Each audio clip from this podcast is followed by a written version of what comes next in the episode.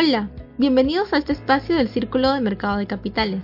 Mi nombre es Pamela Contreras, bachiller de Estadística de la Universidad Nacional Mayor de San Marcos.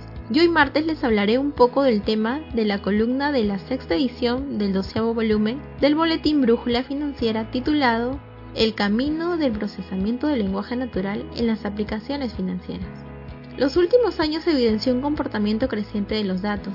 Inmerso a ello, en el rubro financiero, cada vez más existe afinidad por encontrar más información de estos, de un sinnúmero de palabras, textos y detectar tendencias en los mercados financieros, entre otros.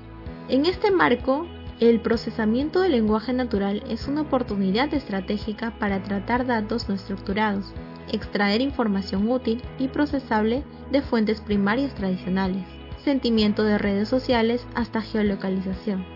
Si deseas saber más acerca del procesamiento del lenguaje natural, puedes encontrarla en las publicaciones en nuestras redes y también encontrarás un link de descarga en esta publicación. Eso fue todo por hoy. Espero que el tema les haya parecido interesante. Hasta la próxima.